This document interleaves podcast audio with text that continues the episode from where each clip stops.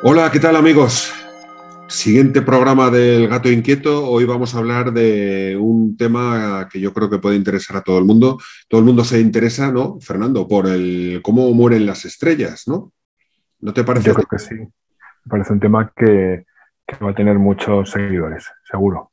Bueno, ojalá. Como espero que tengamos muchos seguidores también en el programa. Ya llevamos dos capítulos. Vamos a ver qué, qué éxito o qué, seguimiento tenemos por parte de nuestros queridos oyentes.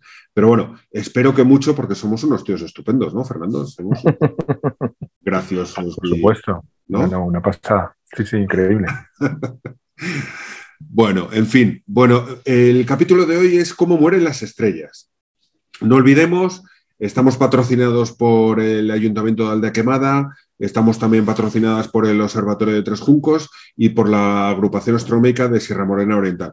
Muchas gracias a todos ellos por su apoyo para poder grabar estos programas. Hoy no contamos con Paco, Fernando, ¿qué le vamos a hacer? No, está disponible hoy, lo siento un montón, pero bueno, tenemos aquí a Fernando, doctor ingeniero industrial, investigador en temas de fisión nuclear, eh, experto en Industria 4.0, que nos va a comentar un poco pues, todo esto de cómo mueren las estrellas, de qué fórmulas eh, tienen las estrellas para poder morir, porque varía, ¿no? Varía un poco cómo van muriendo las estrellas, depende de qué, de qué depende. Sí, efectivamente tienen, tienen diferentes posibilidades y fundamentalmente va a depender de la masa de la que partan, ¿no? De la masa. Si, las estrellas son grandes, son pequeñas o están entre grandes y pequeñas. Exacto, exacto. Yo creo que podemos distinguir entre dos procesos, ¿no? Una de las estrellas moderadas, por así decirlo, porque parece también a nuestros oyentes, cuando decimos que las em, estrellas pequeñas, a ver, el Sol es una estrella, una estrella pequeña, pero bueno, ya sabemos todo el tamaño que tiene el Sol, ¿no? Que es una pasada el Sol. La, la, Tierra caben, pues no sé cuántas exactamente, pero millones de tierras seguro que caben dentro del Sol. Por lo cual, el tamaño del Sol es muy, muy grande, pero dentro de lo que es el universo, el Sol es una estrella, bueno, pues de tamaño moderado, de tamaño más bien entre pequeño y medio, ¿no? Sí, el Sol no es de las más grandes, obviamente, las hay muchísimo más grandes. Y entonces, podemos distinguir dos caminos, como estaba diciendo. Por un lado, las de las estrellas moderadas y por otro lado, el de las, estrellas gigantes, ¿no? Yo diría, en el tema de las estrellas moderadas, el proceso es la, la estrella empieza a consumir, bueno, no sé si nuestros oyentes lo conocen, pero bueno, una estrella se mueve eh, funciona, por así decirlo, por el, eh, un proceso de fusión nuclear.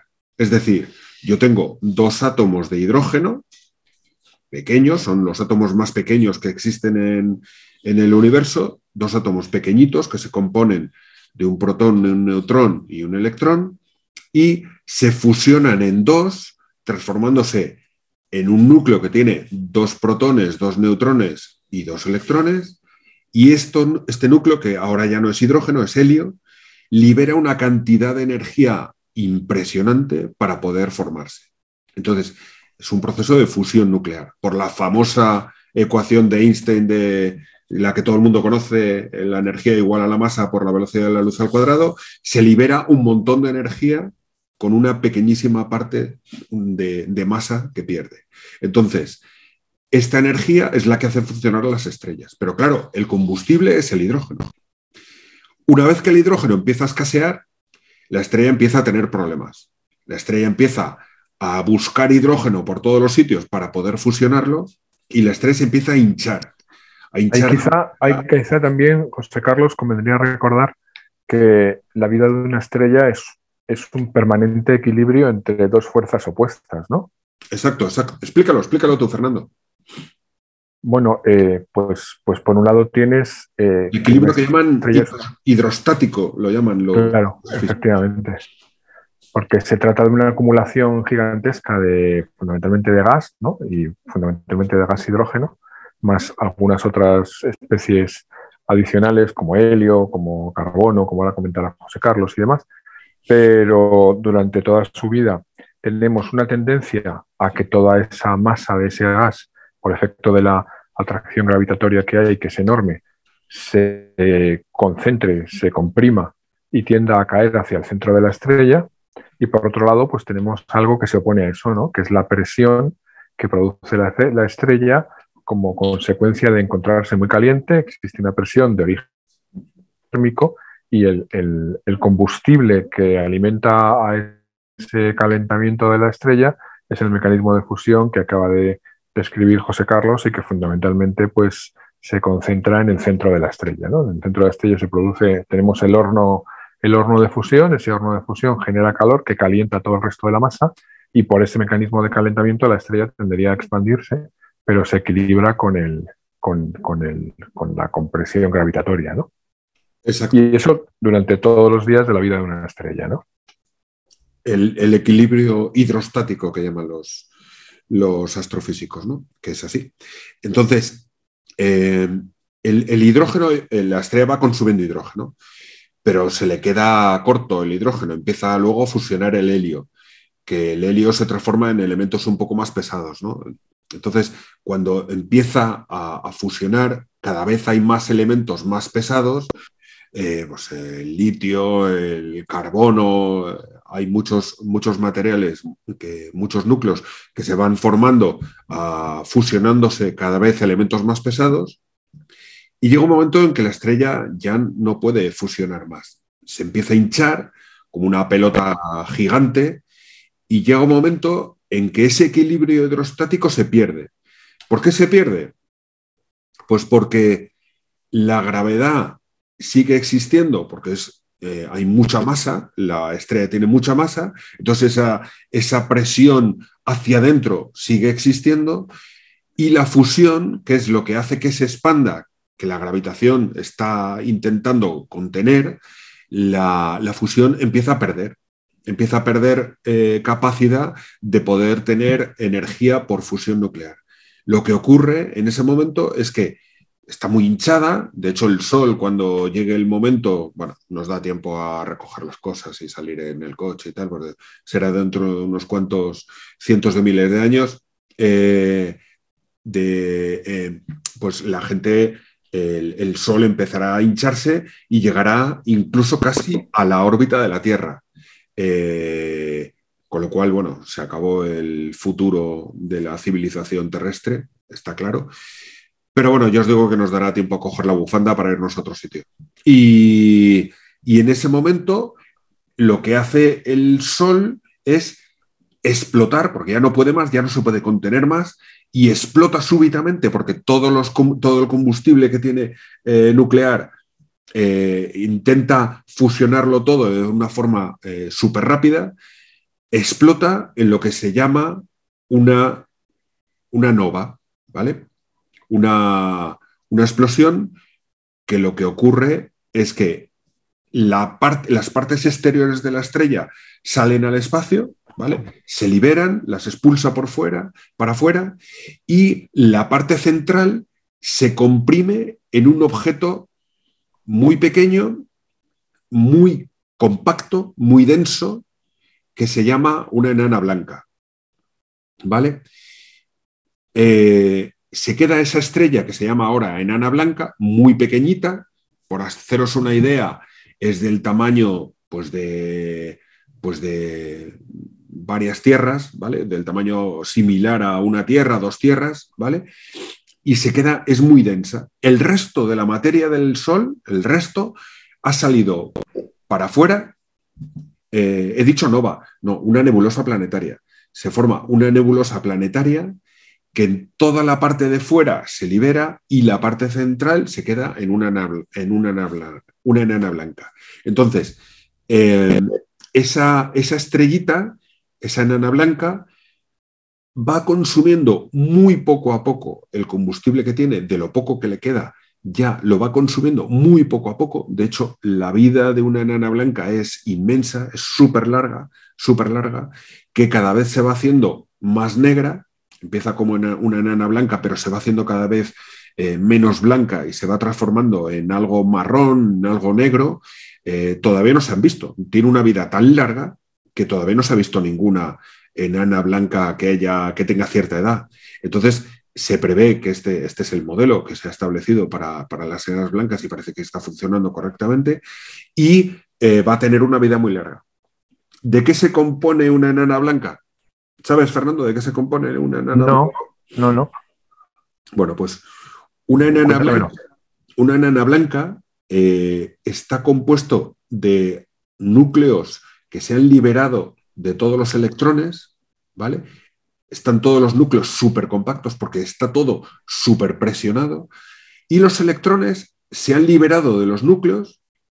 Técnicamente esto lo llaman electrones degenerados, que lo que hacen es que todo se compone como una nube de electrones, toda una sopa, una sopa de electrones, donde están todos juntos y lo que hacen los electrones es someter solamente la fuerza de los electrones, lo que están es intentando que la estrella no se colapse más. Está manteniéndose ahí. Esto que comentabas tú antes, Fernando, de, del equilibrio este hidrostático entre lo que es la presión de la fusión nuclear y lo que es la presión de la gravedad, que se contrarrestan y se queda ahí en equilibrio, en esta ocasión no es la fusión, porque no hay ya prácticamente procesos de fusión. Lo que hay es una presión de los electrones por temas de mecánica cuántica, de, que los electrones no pueden estar todos en el mismo estado y entonces lo que hacen es moverse rápidamente de un lado a otro para tener otros estados. Y entonces esa fuerza es la que mantiene a la estrella ahí, íntegra. Que pues, suena alucinante. O sea, por un proceso. porque claro, la, estrella tiene que mantenerse, tiene que sujetarse, pero no, tiene, no tiene el horno nuclear ha desaparecido, no tiene calentamiento, de hecho se está enfriando y se está sujetando únicamente en esa presión que ejercen los neutrones, que es la presión de degeneración. ¿no? De, hecho, de hecho, no sé si lo sabías, Fernando, pero esta, esta estrella, la enana blanca, eh, está cristalizada por dentro. O sea, no, no, tiene, no es que no tenga calor, es que está cristalizada por dentro. Es, es, un proceso curiosísimo, es un proceso que no tiene nada que ver con la temperatura, sino que tiene que ver con la mecánica cuántica, que me parece alucinante. Es una prueba más de que la mecánica cuántica, que nuestros, los físicos que la, que la diseñaron, que la teorizaron y que, la, y que la pusieron las ecuaciones en papel, eh, funciona, funciona perfectamente y explica muy bien cómo funciona una estrella de neutrones. Para mí las estrellas de neutrones tienen un mecanismo alucinante. Pero estábamos con las estrellas, las enanas blancas, ¿no? Es lo que estaba diciendo hasta ahora. Enanas blancas, he dicho estrellas enanas blancas. Enana blanca, las estrellas de neutrones son justo las que vienen después ahora, ¿no? este es el proceso como mueren las estrellas pequeñas, por así decirlo, moderadas, ¿vale? Tipo Sol, por ejemplo. Nuestro Sol acabará en una enana blanca. Hay otro proceso, el proceso de las estrellas grandes, de las, de las bien grandes, ¿vale? Este es un proceso parecido, lo que pasa que al tener más masa, la presión cuando se colapsan en vez de ser una nebulosa planetaria, ya no es una nebulosa planetaria, es una, es una supernova. Y en este proceso, la explosión, como tiene más masa involucrada, lo que ocurre es que se colapsa más. Es el mismo proceso, todas las partes superficiales de la, estrella se liberan al exterior y la parte central se colapsa en un núcleo eh, muy denso. Como tiene más materia, es mucho más denso hay mucha más presión y entonces se compacta en un objeto que era las estrellas de neutrones. Ahora sí. Claro. De hecho, es que las, llegamos a las estrellas de neutrones cuando se produce el fenómeno de que la presión de degeneración de los electrones que comentabas tú antes ya no es capaz de, oponerse a una fuerza gravitatoria creciente, porque estamos hablando ya de estrellas con, con un poco más o con algo más de masa, y entonces en ese caso los neutrones, por mucho que lo intentan, no lo consiguen, son aplastados, se combinan con los protones y dan lugar a neutrones. Entonces llegamos a tener ya una sopa, pero esta vez la sopa ya no es de protones, neutrones y electrones, sino que es únicamente de neutrones. Nos hemos quedado solo con neutrones. De hecho, tiene como cáscaras la, como capas, ¿no? La estrella de neutrones. En las capas de fuera es verdad que sí que hay algún, alguna degeneración de partículas, también hay una parte neutrónica importante, que es la mayor parte de las estrellas de neutrones, una capa neutrónica, y en el centro, en el núcleo, la presión es tan grande que realmente no se sabe qué hay ahí, todavía no se sabe exactamente qué es esto, ¿no? pero se especula con una sopa de quarks. Para nuestros oyentes, los quarks son hemos hablado de protones y hemos hablado de neutrones. Bueno, pues dentro de los protones y dentro de los neutrones están compuestos de otras partículas que llamamos, se llaman quarks, ¿no? Pues ya el protón y el neutrón ya no existe, ya en esta capa, en, este núcleo central de la estrella, sino que ya eh, se han roto, por así decirlo, y, ya hay los quarks liberados todos, que en condiciones normales no existen, los quarks no, no, existen en la vida normal de la materia, aquí en la Tierra no existen libres los quarks. Pero ahí las condiciones son tan excepcionales de presión y de temperatura que sí que los quarks están liberados. Y se cree, se cree que el núcleo es como una especie de sopa de quarks. No se sabe muy bien realmente qué es. Ya. Y hablando de tamaños, eh, estas estrellas de neutrones, ¿cómo se comparan con las, con las enanas blancas? Son todavía más compactas, ¿verdad? Son más pequeñas. estamos hablando de una estrella de neutrones, puede ser mucho más pequeña que una Tierra. Es del tamaño de la Tierra o más pequeño. Eh, y una estrella de neutrones, bueno, eh, estamos hablando de, unas densidades bueno, impensables aquí en la Tierra. Estamos hablando de a lo mejor de, millones de, de Gs eh, en la superficie de la estrella de neutrones. Una presión, una, presión gravitatoria bestial. en cierto modo es como si pensáramos que tienen la densidad que tienen los núcleos atómicos, pero pero extendida a toda una estrella, claro, extendido todo a un, cuerpo macroscópico. Aquí, como sabemos, los átomos son prácticamente espacio vacío, casi todo, ¿no? Pero si a los átomos les quitamos los electrones y juntamos todos los neutrones, pues nos queda un supernúcleo gigantesco, ¿no? De hecho, yo creo que en el núcleo de la estrella de neutrones es mucho más grande que, en los núcleos normales de un, núcleo de un átomo aquí en la Tierra. Es mucho más. Dentro de los protones están los quarks que habíamos hablado, que se componen, los protones, por ejemplo, y también hay gluones, pero hay mucho espacio vacío también dentro de un protón. Bueno, pues ese espacio vacío en una estrella de neutrones yo creo que tampoco existe. Eso también lo ha colapsado. Por eso lo de la sopa de quarks o algo así, que se cree que puede. Que son unos, unos objetos tremendamente densos y con unas intensidades gravitatorias brutales, ¿no? De hecho, es la materia más densa que hay en el universo. La forma de materia más densa que hay en el universo, las estrellas de neutrones. Por cierto, recomiendo a nuestros, a nuestros oyentes un libro que se llama, eh, se llama el, huevo del dragón, de ciencia ficción, que trata de cómo sería una civilización viviendo en una estrella de neutrones. Y la verdad es que es un libro súper chulo. A mí me gustó, me gustó mucho. Sí, sí, yo, lo leí también. ¿Tú también lo has leído? Está muy bien. Sí, sí, ¿eh? Está muy bien. Además, es, recuerdo que lo que hacían era, los, había unos seres vivos que vivían en la superficie de, ese, de esa estrella de neutrones.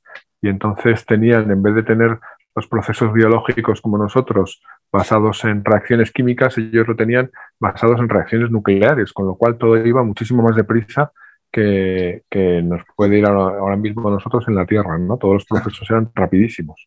Solo se podían mover en las líneas de campo magnético porque a través requerían muchísima energía y no podían hacerlo, y solo se movían en la dirección de las, de las líneas del campo magnético. Y estaban súper pegados a la superficie, claro. Eran básicamente planos, claro, estaban aplastados. No, podían cualquier pequeño eh, altitud que tenía sobre la superficie, para ellos era impensable por, mm. precisamente por todo esto, ¿no? De la gravedad existente en la estrella. Entonces, bueno, es un libro recomendable, la verdad. Un poquito duro. es un poquito duro. A lo mejor, a mí, yo me acuerdo que en aquellos tiempos incluso me saqué yo mi libro de campos y ondas para recordar algunas cosas, pero, pero bueno, eh, no es, un libro chulo, es un libro diferente, está muy bien. Bueno, ¿qué dices eh, del otro proceso, Fernando? Nos queda uno, nos queda un proceso. Bueno, pues, pues claro, en función. Cuando, cuando, cuando, la estrella es tan grande y tan masiva que incluso cuando llega el momento de la supernova y tal, y la gravedad es, mucho mayor que en una estrella de neutrones, ¿qué pasa? Pues ahí ya nos encontramos con un fenómeno que ha tenido muchísima cobertura y que también ha dado origen a muchos eh, libros y películas de ciencia ficción, ¿no? Que es el fenómeno de los agujeros negros, ¿no? que es el momento en el que ni siquiera estas estrellas de neutrones que estábamos comentando antes son capaces de resistir la, fuerza gravitatoria porque tenemos estrellas que son bastante más grandes y entonces en ese caso ya la caída y la precipitación de todo hacia el centro de la estrella pues es inevitable. ¿no? Ahí la verdad es que el fenómeno de las estrellas, los agujeros negros o la formación de agujeros negros ha sido eh, un caso muy, muy extremo de aplicación de las leyes de la relatividad y que además ha tenido pues bastante controversia, ¿no? Hasta que la comunidad científica llegó a, convencerse de que podía existir algo así, ¿no? De gran parte del siglo XX, las mejores mentes de la física estuvieron dándole vueltas a todo este proceso, porque el resultado es que cuando, cuando aplicaban las ecuaciones de Einstein a todo, al, al colapso de una estrella muy masiva, pues resulta que parecía un fenómeno muy curioso, ¿no? Y es que se, acaba definiendo una región esférica, que es lo que llamamos el horizonte de sucesos, que se convierte en, un, en una especie de punto en no retorno. Es decir, es, imagínate en medio del espacio donde está la estrella, se forma como una especie de cáscara esférica y todo lo que entra dentro de la cáscara esférica ya no puede salir, ni siquiera la luz. O sea, podemos pensar en eso es como una región del espacio en la que la atracción gravitatoria es tan fuerte que la luz, si yo cojo una linterna y apunto la linterna hacia afuera, pues es como que el rayo de luz es incapaz de salir y el rayo de luz también cae hacia adentro, ¿no? Entonces... Déjame que diga una cosa. Has comentado el horizonte de sucesos. Le voy a comentar a los oyentes un poco. Eh, me hicieron a mí una vez una, similitud de esto y la verdad es que yo creo que es bastante gráfica y que puede quedar muy claro. El horizonte de sucesos, para los oyentes que nos están escuchando, Imaginaros un río, ¿no? Con una catarata que está cayendo y hay un pececillo que está ahí nadando y que le, lleva la corriente, ¿no? Entonces, el pececillo tiene fuerza para poder salir de la corriente, nada hacia atrás, ¿no? Y entonces va saliendo. Pero imaginaros que el pez no puede, llega un momento en que no, no puede, no puede. Bueno, hay un momento en el punto del río en el cual, por mucha fuerza que tenga el pez, no va a poder salir no va, va a caer seguro a la, cascada. Él puede tener, eh, quizá un momento antes sí que tenía fuerza para salir, pero justo en ese momento ya la fuerza del pez es insuficiente como para poder salir del río eh, aguas arriba ¿vale? y, salvar la, la cascada. Pero justo ese punto es lo que nosotros llamamos el horizonte de sucesos. A partir de ahí no están dentro del agujero negro todavía, ¿eh? no es el agujero negro, porque el agujero negro estaría al fondo de la cascada, ¿no? Por ahí abajo. Pero no ha llegado todavía, pero el horizonte de sucesos es que el pez ya no puede salir de ahí, no puede ya. Y eso es lo que se denomina horizonte de sucesos en un agujero negro. Claro, claro, efectivamente es así. Porque es que los agujeros negros en realidad siguen siendo un grandísimo misterio, ¿no? Lo que veríamos en una estrella que acaba siendo un agujero negro es, lo que estamos diciendo, una cáscara eh, que vamos a llamar horizonte de sucesos, que no es nada material, ¿eh? simplemente es una región del espacio. Bueno, pero aquí hay cosillas también, ¿eh? Para... Dicen... Bueno, se puede manifestar como algo en el espacio-tiempo, pero en realidad materia no tiene. Bueno, algo hay, algo hay. No saben exactamente qué hay. no sé si lo sabes, pero Hawking cuando murió era, era el estudio que estaba haciendo. Lo dejó ahí eh, con sus colaboradores y tal, y son los que han desarrollado luego este trabajo. Pero sí, decían que algo hay, algo hay. No se sabe qué, pero algo hay. El caso es que la materia de la estrella se cae hacia adentro, hacia adentro del horizonte de sucesos. Y lo que pasa ahí dentro, pues la verdad es que todavía no se sabe, porque llega un momento en el que las condiciones de curvatura del espacio-tiempo son tan extremas, en las que las ecuaciones de Einstein dejan de tener sentido Si, fuéramos a concentrar todo en un punto, que es lo que parece que, tiene tendencia a pasar, y en el que pueden intervenir pues, otros fenómenos que estén más, más relacionados con, con el carácter cuántico de, todo lo que está pasando ahí. Ahí es, es, materia de especulación en este momento, qué es lo que puede pasar dentro, dentro del agujero negro. Lo que sabemos es que si tú te acercas al agujero negro desde fuera, no vas a ver nada raro, mm, en principio, pero vas a pasar una frontera que como pases esta frontera ya nunca más vas a volver a poder salir. ¿Vale? Entonces, eh, desde el punto de vista de, la, astronomía, pues también son objetos muy difíciles de, detectar y de observar, porque si por definición un agujero negro es una región del espacio de la que no puede salir nada, pues obviamente los agujeros negros, salvo algunas cuestiones como estas que comentabas tú antes, la radiación de Hawking y demás, pero en general no emiten, no emiten nada, ¿no? No pueden emitir luz, no pueden emitir básicamente nada. Entonces, ¿cómo, ¿cómo podemos ser capaces de detectar que en un determinado sitio existe un agujero negro?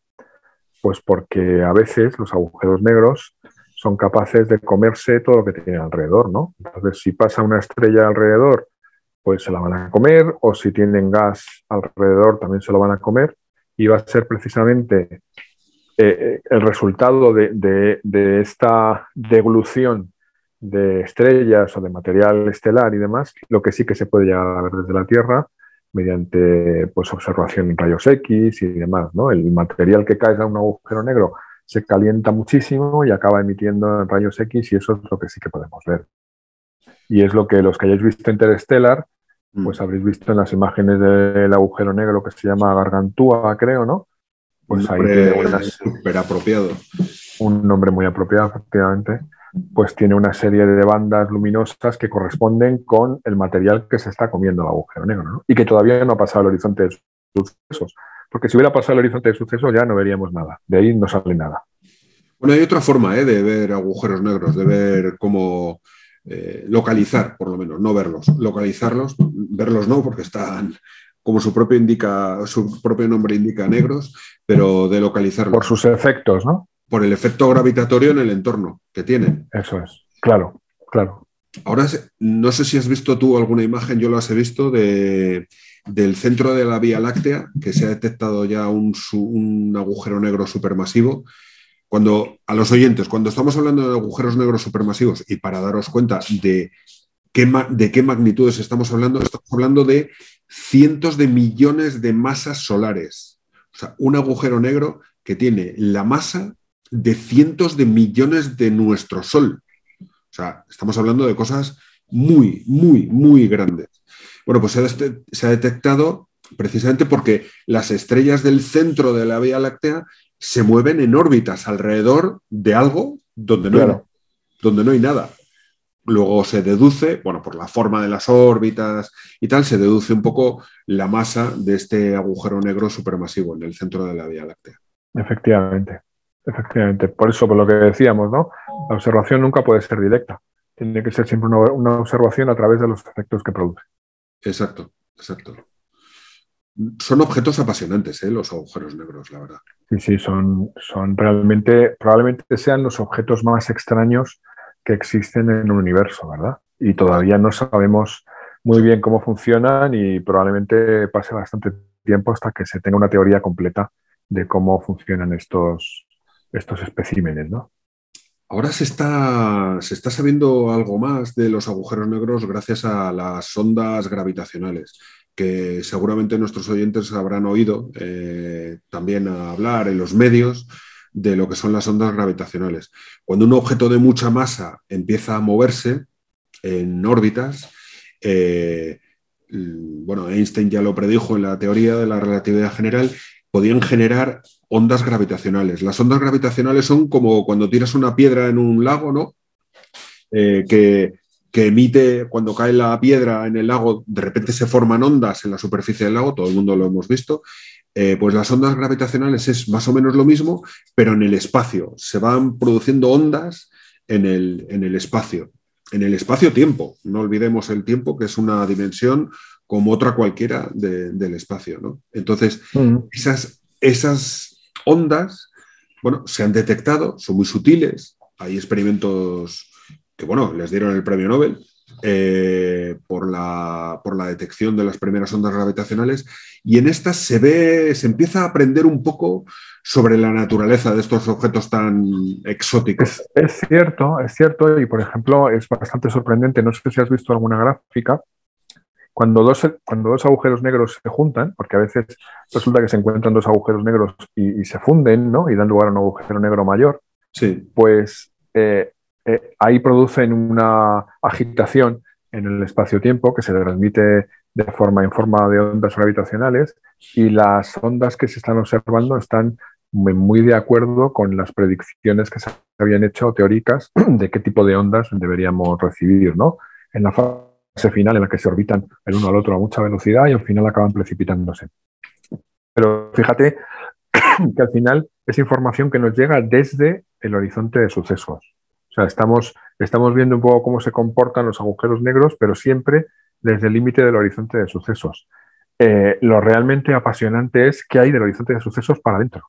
¿Qué es lo que hay dentro? ¿Qué le pasa a la materia cuando entra ahí? Eh, ¿Hasta qué punto se llega a comprimir? ¿Se produce una descomposición cuántica del espacio-tiempo y entramos ahí en un sitio en el que el espacio-tiempo muere? ¿O qué es lo que hay ahí dentro? Eso es realmente mm, muy especulativo y además como los, los, agujeros negros se blindan tantísimo y se echan por encima una capa de horizonte de sucesos para que no veamos absolutamente nada, pues la experimentación en ese sentido es muy complicada. Aquí nos falta mucho por saber, como bien decías, nos falta muchas cosas por saber de los agujeros negros. Es una incógnita. También es verdad que las teorías eh, la verdad es que no, no tenemos una teoría válida que modelen bien no el agujero negro y esto nos, nos, queda todavía mucho, ¿no? La famosa unificación de la teoría de la, mm. de la, de la general de, la teoría de relatividad general de Einstein más la mecánica cuántica. ¿no? Nos falta la unificación está para saber realmente cómo, cómo funciona todo esto, pero, pero bueno. Fernando, eh, Muy bien. Eh, no tenemos tiempo para más. Eh, muchísimas gracias. Fernando, una vez más, por, por estar comentando estos temas tan apasionantes. Y no sé, ¿alguna cosa para nuestros oyentes antes de irnos? Pues nada, poco más que despedirnos y, y volver otra vez a citarnos para el siguiente episodio. Fenomenal. Pues nada, oye, muchísimas gracias. Gracias a todos los oyentes por estar aquí pendientes de nosotros y esperamos que haya sido por lo menos un poco ameno y que os hayamos dado una visión sobre, este, sobre la, la muerte de las estrellas. ¿Vale? Gracias. Hasta saludo. Adiós. Adiós.